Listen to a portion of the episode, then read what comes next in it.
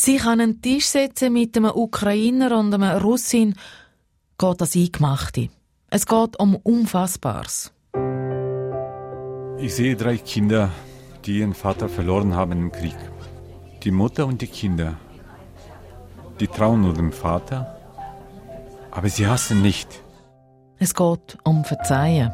Mein Großvater wurde im Zweiten Weltkrieg äh, erschossen. Habe ich jetzt Hass gegen Deutschland? Nein, natürlich nicht. Versteh? Sie lieben das Land. Sie sagen, wir wissen, wofür er gestorben ist. Und es geht um die Suche nach dem Frieden. Frieden beginnt bei jedem Person innerlich. Frieden, eine Utopie, ist Widerspruch in sich. Ohne Frieden hätten wir bis jetzt nicht geschafft. Ich muss ganz ehrlich sagen, ich habe schon einfachere Interviews gemacht in meiner rund 20-jährigen Radiokarriere. Mein Name ist Beatrice Gmende. Input. Bevor wir mit diesen beiden an den Tisch setzen, muss ich kurz ausholen. Die Vorlage für die Input-Ausgabe liegt nämlich über 20 Jahre zurück. Der Waffenstillstand im Kosovo ist zusammengebrochen. Die OSZE gibt sich trotz allem optimistisch, aber die Aussichten könnten kaum düsterer sein. Acht Kriegsschiffe und eine Anzahl von B-52-Bombern haben ihre Basen in Italien und England verlassen. Jugoslawiens Präsident Milosevic gibt sich weiter unbeeindruckt. 18 Uhr, Schweizer Radio Dira 1, Echo der Zeit. Die Luftangriffe gegen Jugoslawien stehen unmittelbar bevor. Präsident Milosevic ruft seine Landsleute zum Widerstand auf. In den 90er Jahren bewegt der Krieg im heutigen Ex-Jugoslawien Europa. Unter anderem verfolgt Serbien den Plan vom Grossserbien und vertreibt mit Gewalt die albanische Bevölkerung aus dem Kosovo. 1999 greift in die NATO ein, das erste Mal, seit sie 1949 gegründet ist. Die Flüchtlingswelle Richtung westliches Europa ist riesig.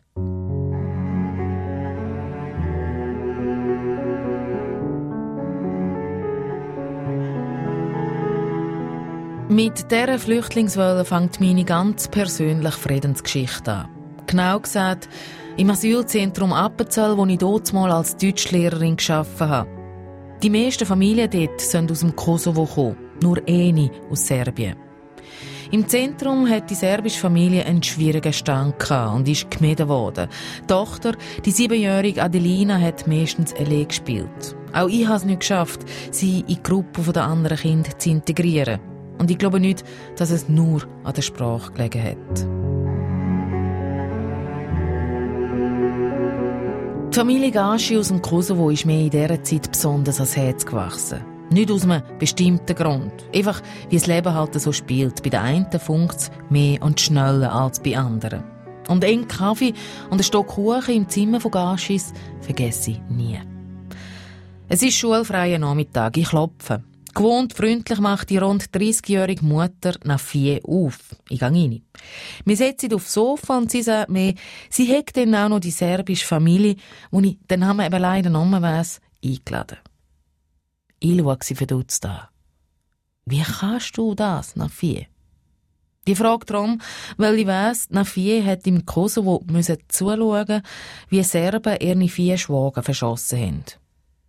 Sie, sie schaut mich ruhig an und sagt, Beatrice, wo fängt der Frieden an, wenn nicht da? Die Familie Gasch ist zurück in Kosovo. Vor ein paar Jahren habe ich sie besucht und auch die Gräben von diesen vier Angehörigen gesehen. Der Familie geht's gut, sie haben ein neues Leben aufgebaut. Und Nafie ist inzwischen stolze Großmama. Bei mir geblieben ist die eine entwaffnende Frage. Wo fängt der Frieden an, wenn nicht da? Seit Russland die Ukraine angegriffen hat, ist mir die Begegnung so präsent wie nie. Ist es wirklich so einfach mit dem Frieden? Einfach miteinander an den Tisch sitzen? Wo fängt er an? Was ist die Voraussetzung für Frieden? Ist er überhaupt noch möglich in dieser Welt, wo ihm manchmal so hoffnungslos verkachelt vorkommt? Ich will die Situation nochmal und hole mir zwei an den Tisch. Zum einen neben aus der Ukraine. Ivan Matschujak. Ich äh, komme aus dem Westen der Ukraine, aus der weltberühmten Stadt Lviv. Man kann es dann deutschsprachig sagen, es sei Lemberg. Die Stadt hat ja zwei Namen, oder drei sogar. Lviv, Lvov, Lvov und Lemberg. Der Ivan, 52, ist ukrainischer Priester, mit einer Schweizerin verheiratet und seit gut 20 Jahren in der Schweiz. Seit Kriegsausbruch kümmert er sich unter anderem als Seelsorger um ukrainische Flüchtlinge. Seine fünf Geschwister, die sind in der Ukraine. Einer von seinen Neffen, 33, ist seit dem März als gefallen und dann als verschollen gemeldet. Die Informationen sagen eben wir. Was genau ist, weiss der Ivan und seine Familie darum nicht. Neben dem setzt für den Input Ludmila Litvinova, 55. Ich komme aus Russland. Geboren wurde ich in der Stadt Tolyatti. Das ist an der Wolga. Äh, frühere Stadt Stavropol, aber dann ist das wurde umbenannt. Und dann meine fast ganzes Leben habe ich dann eher in St. Petersburg gelebt. In den 90er Jahren war sie das erste Mal in der Schweiz. Hat sich dann hier verliebt, verlobt, verheiratet. Ihren Hauptwohnsitz ist bis im Sommer Russland geblieben. Sie ist Psychologin und hat an der Medizinischen Universität St. Petersburg unterrichtet. Weil sie sich gegen den Krieg ausgesprochen hat, ist ihr gekönnt worden. Wegen dem und auch spätestens nach dem Interview mit mir können sie nochmal zurück in ihre Heimat. Auch ihren Sohn nicht, der Doppelbürger ist und darum könnte eingezogen werden. Für mich die Erklärung, warum ich länger gebraucht habe, bis ich neben aus Russland gefunden habe. Erst über verschiedene Kontakte bin ich an Ludmilla geraten, die sofort zugesagt hat. Das sage ich das Einzige, was sie im Moment machen können. Verantwortung übernehmen für das, was gerade passiert. Für unser Treffen habe ich in Zürich einen Ort gesucht, wo für Frieden steht. Ich habe Ludmilla und Ivan darum ins Restaurant Bernadette beim Opernhaus eingeladen. Vor uns breitet sich der sechste Platz aus. Der Ort, wo sich im März rund 40.000 Menschen versammelt und für den Frieden demonstriert haben. Beide gehen aufeinander zu, geben sich die Hand, schwätzen in ihrer Muttersprache. Die Aufnahme läuft noch nicht. Später weiss sie dann, Ludmilla hat Russisch geschwätzt, der Ivan Ukrainisch. Obwohl er Russisch kann. Seit dem 24. Februar allerdings nennt er kein russisches Wort mehr ins Maul. Wir setzen uns an den Tisch, die Sprache wechselt auf Deutsch und die Stimmung, die ist reserviert, aber freundlich. Ähm, es war, ich war nicht so schlau. Matuschek? Matschujak. Matschujak. Matschujak, ja. Weil Wir sitzen am Fenster und schauen raus auf den riesen Platz und sie erzählen mir, welche Friedensdemos sie besucht haben. Ich war bei mehreren Demonstrationen, aber die Demonstration, die, mich, äh, die mir noch in der Erinnerung geblieben ist, das war die Demonstration in Bern. Irgendwann, als die Sanktionen von der EU verkündet wurden. Und da bin ich, ich mit meinem Sohn bin ich hingefahren. Er, mein Sohn gerade, der sehr wenig mit der Ukraine zu tun hatte. Er war im Matura, hat viele Sachen und wo der Krieg ausgebrochen ist, da hat er gesagt, jetzt kann ich nicht hier bleiben. Und ich habe gesagt, wenn du hingehst, dann gehe ich sowieso hin. In Bern waren es rund 20.000 Menschen, habe ich gelesen. Was war das für ein Gefühl dort vor Ort? Äh, tausende Menschen, die sagen, nein, es ist falsch, was hier in der Ukraine passiert. Ich stand sehr eng in Verbindung mit der Ukraine derzeit. Und äh, ich hörte ständig von diesen Angriffen, von der Verunsicherung der Menschen.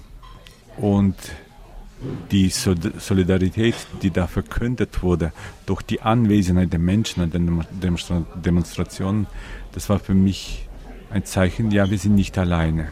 Die Welt ist nicht dunkel, die Welt hat Hoffnung. Das ist im Frühling. Ludmila noch zu Russland. Im Sommer, wo sie in die Schweiz kam, hat auch sie Demos besucht. Vor allem solche, wo Russen und Russinnen gegen den Angriff auf die Ukraine zusammengestanden sind. Und was mich eigentlich sehr überrascht hat, ich habe viel mehr Leute erwartet. also dass die Russen die äh, Ukraine unterstützen. Und waren Sie auch äh, an Demonstrationen hier, wo für den Frieden in der Ukraine? Äh, ja. Und haben Sie da gesagt, Sie sind Russin? Ja. Und welche Reaktionen haben Sie erfahren? Also ich habe ähm, glücklicherweise vielleicht überhaupt sehr gute Reaktionen, wenn ich sage, ich bin Russin und ich bin gegen den Krieg. Es ist sehr emotional. Die Ukrainer, Ukrainerinnen sind angegriffen und dann könnten sie ja gut als Stellvertreterin äh, von diesem Angriff angesehen werden. Es könnten aber ich weiß nicht, ob das an mir liegt oder an die an Ort auch Schweiz, weil aber es wurde nie angegriffen hier als Russen. Rund 16.500 Russen und Russinnen leben in der Schweiz, ein Drittel davon in den Kantonen Genf und Watt. Viel ziehen jetzt vor, sich nicht über den Krieg zu äußern, egal welche Haltung das dazu haben. Befürworter würden hier schwer kritisiert, Gegnerinnen haben Angst vor dem russischen Staat. Ihre Äußerungen könnten auf ihre Verwandte im Heimatland zurückfallen. Oder eben, sie könnten selber nochmal zurück. Russische Kunstschaffende hier in der Schweiz trotzen dem und haben sich im April öffentlich gegen den Krieg gestellt. Darunter der Schriftsteller Michael Schischkin, wo so weit gegangen ist, dass er sagt, er fühle Scham und Schuld. Von der Ludmilla wollte ich wissen, ob sie das Gefühl kenne.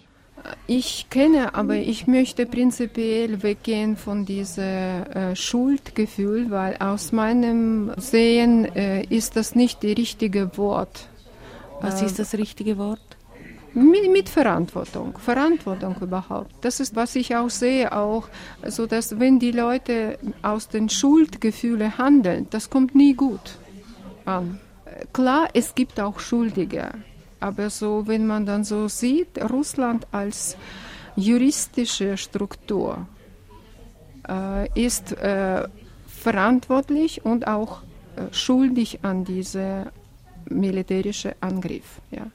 Das ist absolut klar als juristische Person. So wie bei einem, äh, zum Beispiel bei einem, einer Firma, die ein Verbrechen äh, begeht. Ja dann ist das die äh, Aktionäre oder so, die sind dann schuldig, aber die Leute, die an, an, arbeiten dort, die sind nicht schuldig, aber die sind mitverantwortlich, dass sie dort arbeiten. Und wie möchten Sie jetzt äh, als Ludmilla Verantwortung übernehmen? Indem ich eben äh, so zum Beispiel mit, äh, mit Flüchtlingen arbeite. Das ist meine Verantwortung. Und ich arbeite auch mit Flüchtlingen aus Russland, die nicht zu Krieg wollen. Mhm, mhm. Auch hier vor Ort den Menschen helfen. Ja. Der Ivan lässt aufmerksam zu. Er ist großteils einverstanden mit der Ludmilla. Er pflegt auch Kontakt zu anderen Russen in der Schweiz.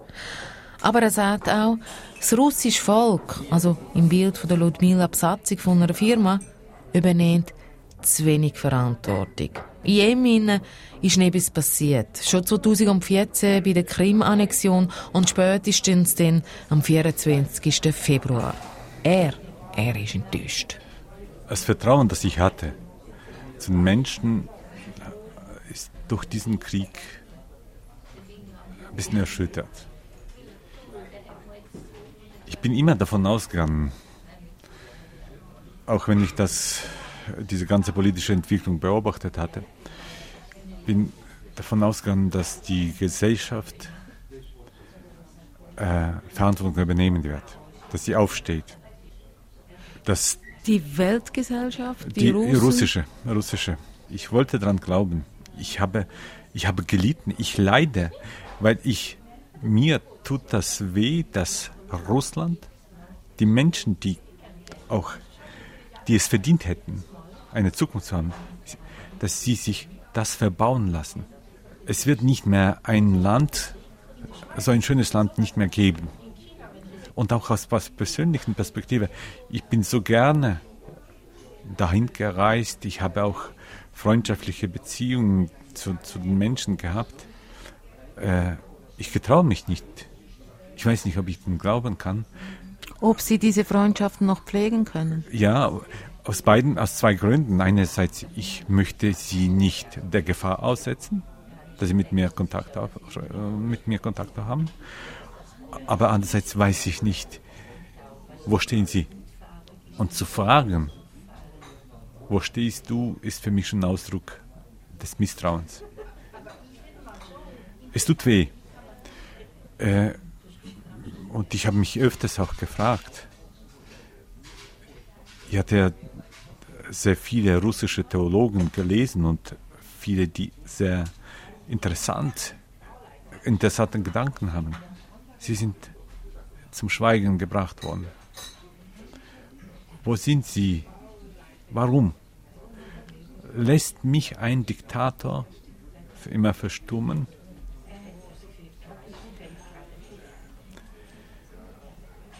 Was ist das? Ist diese Versagen gegen eine Staatsmacht? Oder ist die Staatsmacht so mächtig geworden, ohne dass ich was getan habe, sie zu schwächen, sie zu hinterfragen? Ich glaube, dass beides ist da. Und das macht, das macht mich deshalb auch so. Bei allem Optimismus, was ich für die Ukraine habe, Russland bleibt unser Nachbar. Das tönt jetzt alles sehr hoffnungslos. Es wird nicht mehr Frieden geben mit, mit Russland in der Form, wie es bis jetzt war. Und mhm. diese Welt muss sich ändern. Es wird nicht mehr mit Russland, wie es bis jetzt war, kein, kann es keinen Frieden geben.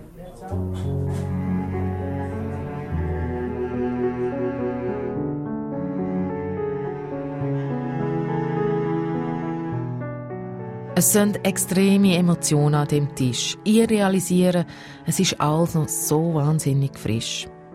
Ich sehe es, die Ivan und die Ludmila haben einen freundlichen und auch einen respektvollen Umgang miteinander. Für mich ist es aber wahnsinnig schwierig. Alle sitzen zwar an einem Tisch und gleich habe ich das Gefühl, ich führe zwei Einzelinterviews. Liegt es an mir? Liegt es am Ort? An der Zusammensetzung? Oder halt eben, weil es noch so frisch ist?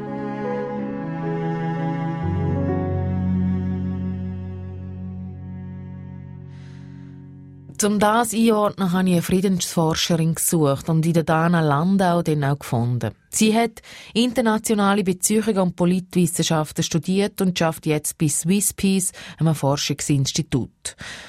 Getroffen haben wir uns im Studio zu Zürich. Ich habe ihr die Situation mit der Ludmila und Ivan geschildert. Es hat sie nicht überrascht. Sie war vielmehr erstaunt, dass die zwei überhaupt an einem Tisch gesessen sind. Wir haben jetzt auch ukrainische Kolleginnen gesagt in den letzten Monaten, dass die Ansätze zur Zeit in dem wirklich sehr prekären und, und, und, und unmittelbaren Moment vom Krieg, wo ja eine frische offene Wunde. Genau und eine, wo, wo nicht, sie ist nicht nur frisch, sie wird ja täglich weiter vergrößert, dass es sehr schwierig ist, so Begegnungen äh, zu organisieren.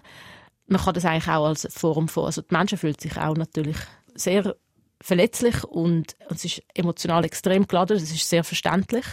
Aber ich glaube, für viele wäre zum Beispiel ähm, ein Signal von der anderen Seite, dass es eine gewisse, Anerken eine gewisse Anerkennung auch vom anderen Narrativ oder vom Lied gibt, eine gewisse Voraussetzung. Also ich glaube zum Beispiel viele Ukrainerinnen fänden es jetzt schwierig, mit jemandem am Tisch zu sitzen, wo die totale russische Propagandalinie äh, vertritt und sagt eben, dass das ist gar kein Krieg oder das ist sowieso, also etc. Was in dem Setting im Opernhaus nicht der Fall ist. Ludmila verurteilt den Krieg aufs Schärfste, hat sich zu Russland dagegen geäussert, darum den Job an der Uni verloren. Ja, sie kann noch nicht einmal mehr zurück in ihre Heimat. Dana Landau bestätigt mir, es braucht Zeit für so Gespräche. Dass dann Grosses möglich ist, zeigt ein Beispiel, das sie mitgebracht hat, aus einem Konflikt, der schon seit Jahren dauert.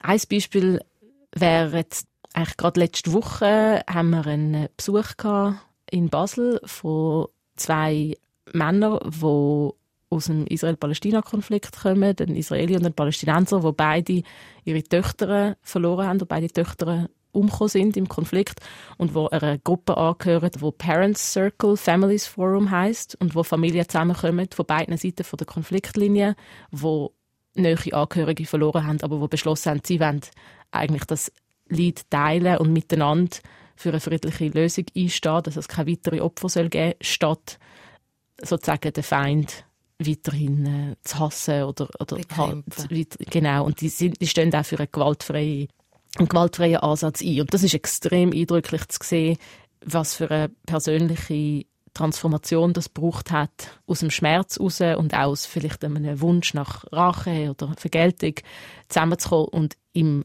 anderen, wo vermeintlich der Feind ist, eigentlich den gleichen Schmerz zu erleben, wo man selber gespürt hat. Und also die beiden Väter haben das sehr eindrücklich beschrieben und versuchen eben auch durch die Erfahrung andere Leute zu überzeugen. Also sie reden in Schulen, sie reden äh, öffentlich und zu den Medien, dass es eigentlich möglich ist, zusammenzukommen und einen Austausch zu haben. Sie sagen, die beiden Väter sind zu ihnen auf Basel gekommen, wo der Sitz ist von Swiss Peace. Sind denn so Sachen nur außerhalb vom Krisengebiet möglich oder auch vor Ort? Es ist sicher schwieriger vor Ort. Es kommt natürlich auf viele Aspekte drauf an, auch auf die Sicherheitslage. Aber es ist auch wahrscheinlich emotional einfacher, das weiter wegzumachen, an einem Ort, wo weniger aufgeladen ist mit negativen Emotionen, wo man sich vielleicht auch auf Augenhöhe kann begegnen kann. Und dann ist es vielleicht einfacher, ins Ausland zu gehen, wenn das möglich ist, oder auf einen neutralen, sogenannten, ja, einen neutralen Boden sich zu treffen. Es ist auch je nachdem sozial schwierig, weil man läuft auch Gefahr, bei so einer Begegnung oder bei so, solchen Initiativen von der eigenen Seite, in Anführungszeichen, als Verräter, Verräterin dargestellt zu werden. Das trifft eigentlich wahrscheinlich jetzt in dem Fall für beide Seiten zu, dass es schwierig ist, so eine Begegnung auch öffentlich zu machen. Aber bringt denn das neben quasi, wenn es da sage ich zueinander, hey, eigentlich teilen wir den gleichen Schmerz, äh, wir machen einen Schritt aufeinander zu. Bringt das da was? Ich glaube, es gibt verschiedene Ebenen, auf denen man das anschauen kann. Das eine ist das Persönliche, dass das vielleicht für die beiden Menschen etwas bringt, in Anführungszeichen, also vielleicht eine gewisse Heilung, obwohl es natürlich den Schmerz nicht ähm, wegnimmt vom Verlust. Aber bei diesen beiden Männern hat mich beeindruckt, dass die einerseits wahrscheinlich auf der persönlichen Ebene etwas Neues gewonnen haben durch die Freundschaft zueinander. Aber die sehen, bei denen hört es nicht dort auf. Also die wollen auch jenseits vom Persönlichen, die wollen eigentlich gesellschaftlich etwas verändern. Konkret haben die gesagt, die Politik muss sich ändern, die Besatzung muss sich ändern. Also geht eher, ein Ansatz von hier in der Schweiz jetzt bei Ihnen zwei auch direkt auf Palästina und Israel? Sie machen auch Arbeit vor Ort. Eben sofern das möglich ist, vor Ort auch in Schulen reden oder eben mit den Medien reden, sofern die Nachricht überhaupt will gehört werden. Es gibt natürlich mehr Widerstand. Während dem Dana Landau erzählt, geht mir ein Licht auf. Die zwei Männer sind von sich aus aufeinander zu. In meiner Situation ist die Initiative von außen gekommen, konkret von mir. Das ist ein Unterschied. Ich habe auch gehört, dass der Frieden am Tisch einen Anfang nennt, wenn sich die Anwesenden als Menschen begegnet und nicht als Angehörige von einer Kriegspartei. Und wenn ich das so sage, dann komme ich mir selber gerade recht blöd vor. Ich als Schweizerin, die noch nie einen Krieg miterlebt hat und darum noch nie so einen Schritt machen musste, ja, ich kann da einfach sagen. Aus der Psychologieforschung gibt es die sogenannte Kontakttheorie. Die bezieht sich nicht einzig und allein auf Kriegssituation. Sie gilt auch im normalen Alltag. Die sagt nämlich, wenn man Vorurteile oder festgefahrene Ansichten hat gegenüber einer Gruppe, dass dann individuelle Kontakte in die Gruppe rein Vorstellungen und Haltungen ändern können. Also genau das, was die zwei Männer aus Israel und Palästina, nach vier aus dem Kosovo mit der serbischen Familie im Asylzentrum Appenzell gemacht haben. Geht nach dieser Theorie folgere ein daraus, der Frieden kommt von unten her. Ich glaube, es braucht beides. Ich glaube, es braucht eine Veränderung von unten, aber auch von oben.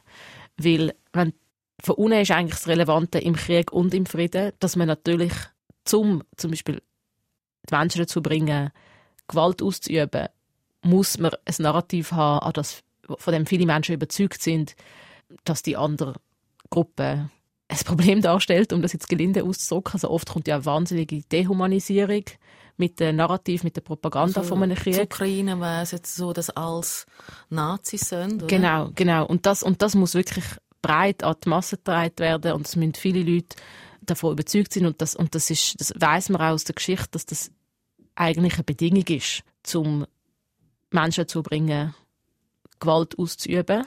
Und wie brecht man das auf? Genau, und, und eben, der Hankerum muss das auch wieder aufgelöst werden, um Frieden von unten wo sich jetzt wie die zwei Väter, die sie gesagt haben, aus Palästina und Israel, sagen, hey, unsere Gemeinsamkeit ist nicht das Narrativ vom anderen, sondern die tote Tochter und dann auf menschlicher Ebene einander begegnen. Es ist noch verzwickt in dem Fall, weil einerseits sagen die das und sagen eigentlich auf dieser menschlichen Ebene, das ist ganz eine wichtige Einsicht, sind wir gleich. Wir sind gleich wegen dem Verlust und wir sind auch gleich in dem, dass wir beide das verhindern wollen, dass das so weitergeht. Aber gleichzeitig gibt es eine Ungleichheit. Jetzt in dem Fall ist das ein asymmetrischer Konflikt und das hat mich schon sehr beeindruckt, dass dort äh, auch der israelische Vater angestanden ist und gesagt hat, ich kann, also er anerkenne, dass eine von der Gewaltursachen effektiv in seinen Augen auch die israelische Politik ist, wo äh, den Palästinenser Entfaltungsmöglichkeiten und Menschenrechte äh, verwehrt. Und das also muss sich ändern. Fehler anerkennen, wo die eigene Regierung oder die eigene Kultur gemacht hat. Genau, genau. Also dort ist schon, es ist nicht nur ein Handy haben und wir sind doch alle gleich, wir wollen alle Frieden, weil oft geht es ja um auch schwierige äh, politische Entscheidungen, wo man auch muss, äh, ja, die Bevölkerung mit können nehmen, mhm. wo vielleicht extrem im eigenen Narrativ festgefahren ist, wo man selber die Gute ist oder die Opfer sind und die anderen sind die Böse und das muss man können aufbrechen. Und ich glaube dort, weil sie gefragt haben, kommt es von oben oder kommt es von unten? Es braucht beides. Also es gibt eigentlich in jedem Kontext, auch in denen, wo es sehr schwierig ist, gibt es fast immer zivilgesellschaftliche Akteure, die das versuchen, von unten aufzubauen, mit, mit wirklich eben diesen eindrücklichen Initiativen. Und gleichzeitig muss sich auf der politischen Ebene muss es natürlich einen Willen geben. Und das ist ein, ein Zusammenspiel. Also es braucht auch äh, Druck von unten, aber es braucht auch Öffnung von oben. In der Theorie klingt alles sehr logisch. Aber wenn ich sehe, was am Tisch mit der Ludmilla und mit dem Ivan passiert, so viele Emotionen, die da sind, dann ist es sehr schwierig. Und schaue ich auf die politische Ebene, dann bin ich gerade recht hoffnungslos.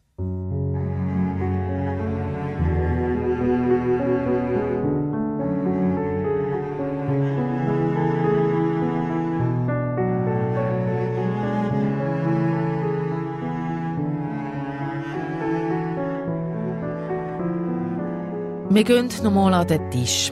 Will vom Ivan und der Ludmila hören, wie sie in ihrer Situation an Frieden glauben und dass er da bei ihnen am Tisch könnte einen Anfang nehmen Ja, ich sehe das so, dass es wirklich wie verantwortlich äh, genauso auch Frieden beginnt bei jedem Person innerlich. Es gibt auch einen Begriff in innerlicher Frieden. Ja. Und so beginnt das auch in diesem Frieden.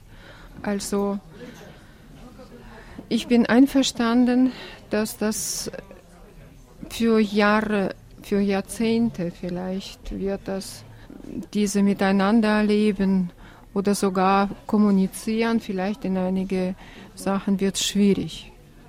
Ich sehe das nicht als unmöglich, aber es wird schwierig. Es ist wirklich die Vertrauen hat sehr gelitten.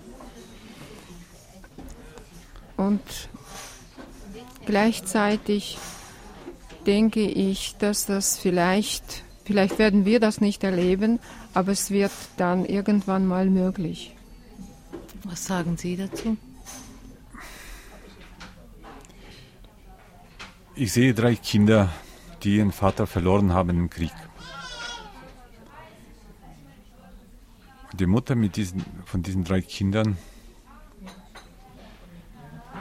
sie haben den Vater nicht beerdigen können, weil er ist verschollen. Sie reden von Ihrem Neffen. Es sind viele. Und ich muss staunen, ich,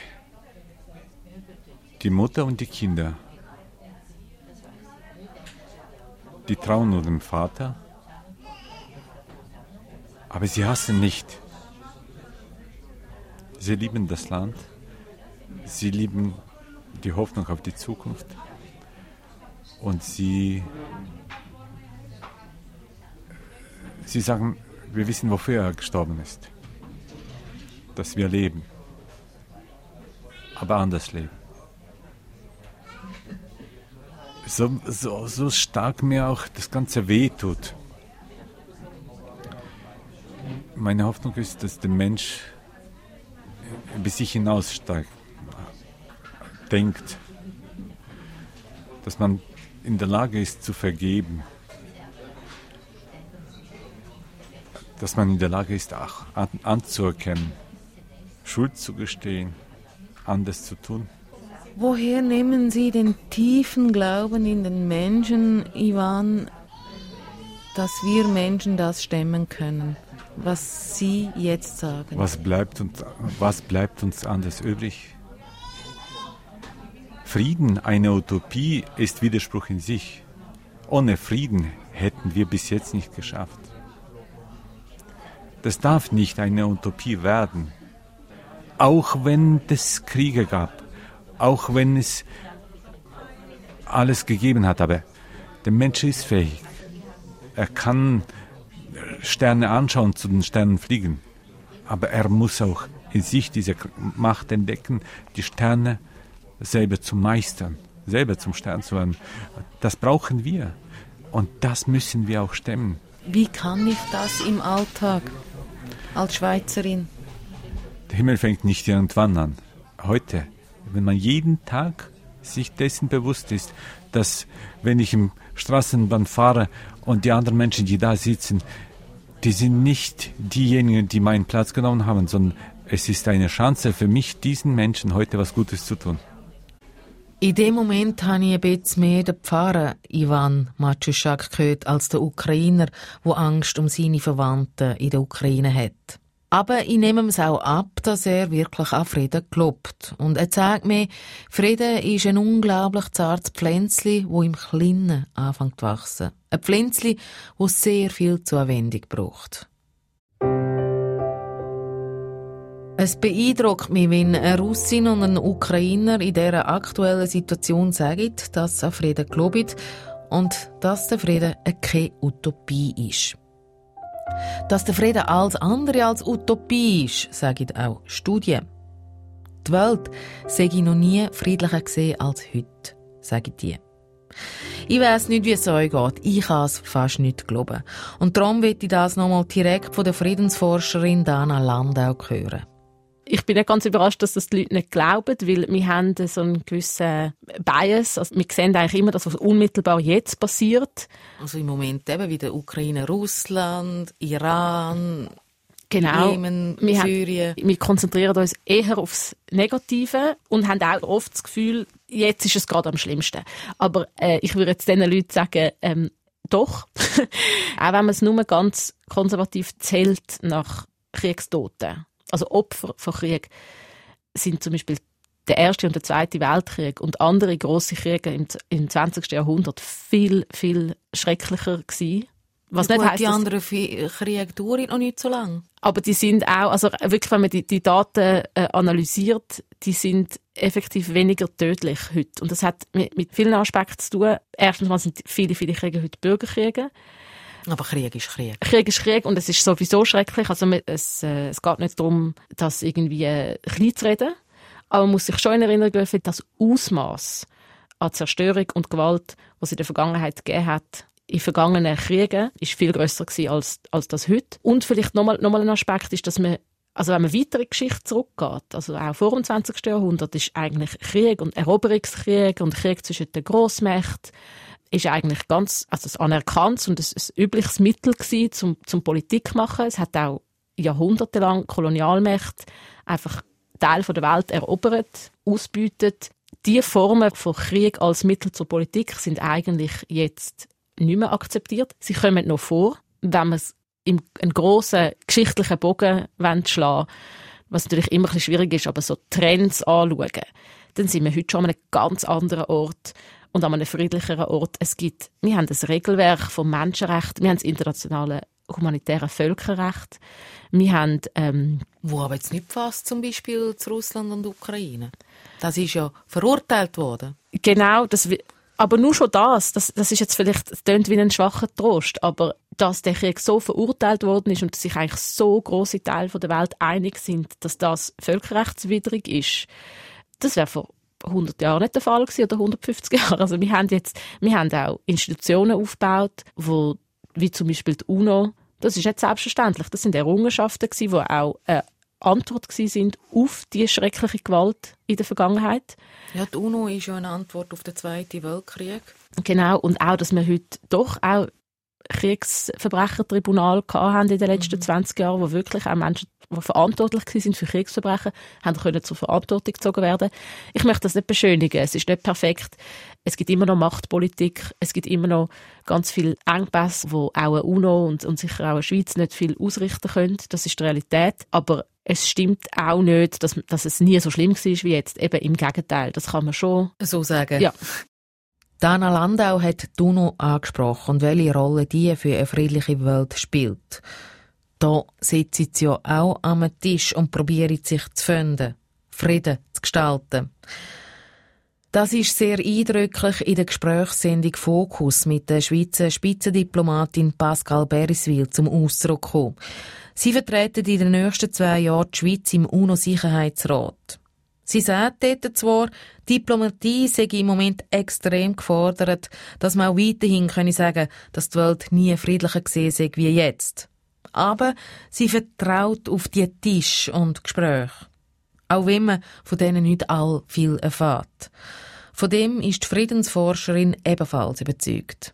Also bei vielen Sachen ist es ja schwierig zu beweisen, wenn etwas vermieden worden ist, wenn etwas, also Prävention, dass etwas hätte können schlimmer kommen, aber man hat es können halten. Das kann man natürlich nie ganz beweisen, weil man weiß ja nicht genau, wie es kommen wäre.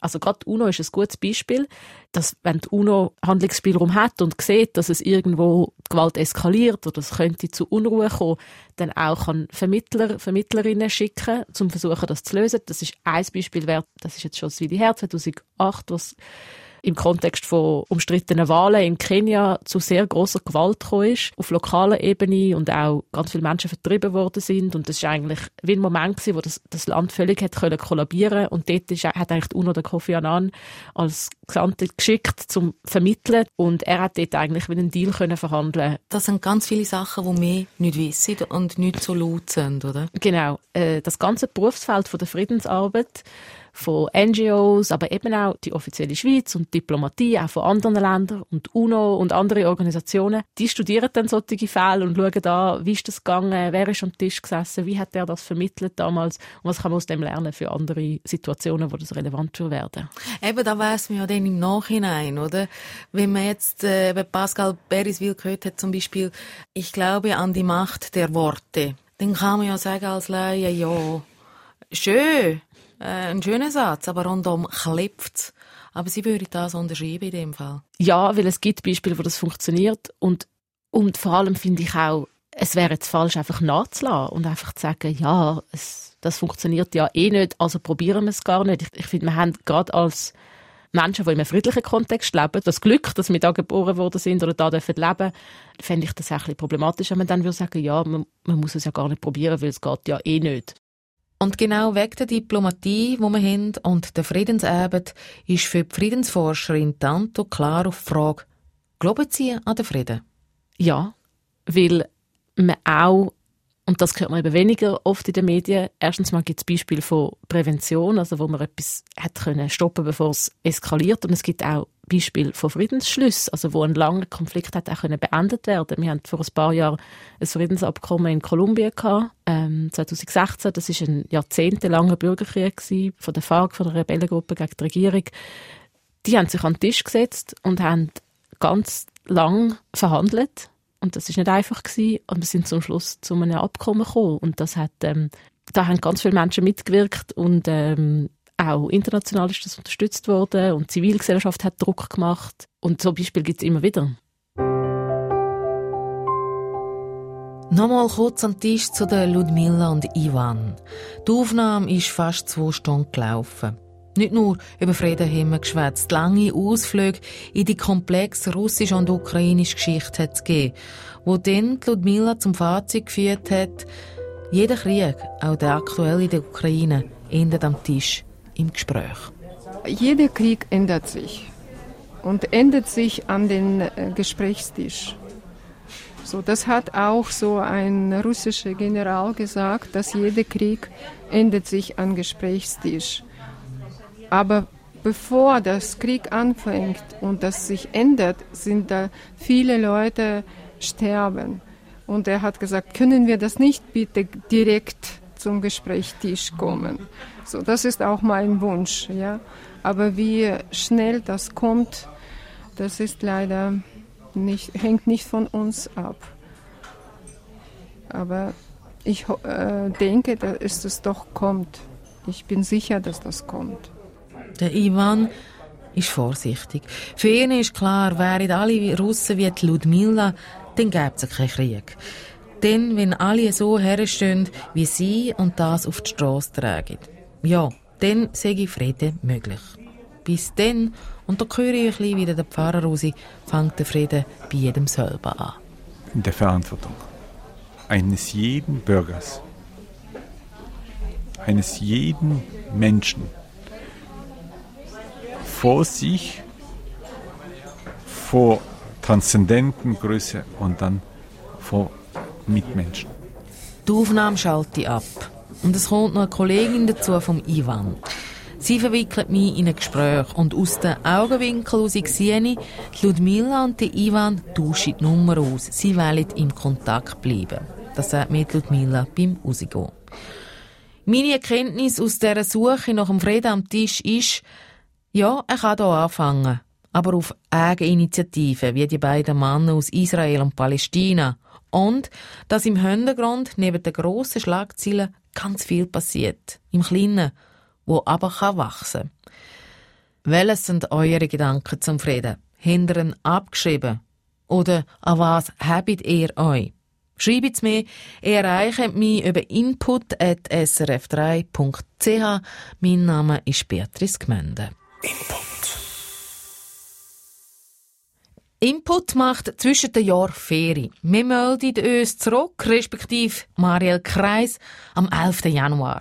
Sie geht dann der Sonnenseite von Dankbarkeit nach. Die Forschung sagt nämlich, Dankbarkeit macht gesund. Mit der konzentrieren wir uns nämlich aufs Positive. Wo es aber eine Sonnenseite gibt, ja, gibt es halt auch eine Schattenseite. Dann nämlich, wenn die Dankbarkeit zum Zwang wird. Zum Beispiel, wenn den geflüchteten Menschen all wieder gesagt wird, bist dankbar, bist dankbar, dass du da stehst. In der nächsten Sendung, in der ersten im neuen Jahr, am 11. Januar, lotet mehr das komplexe Gefühl Dankbarkeit aus.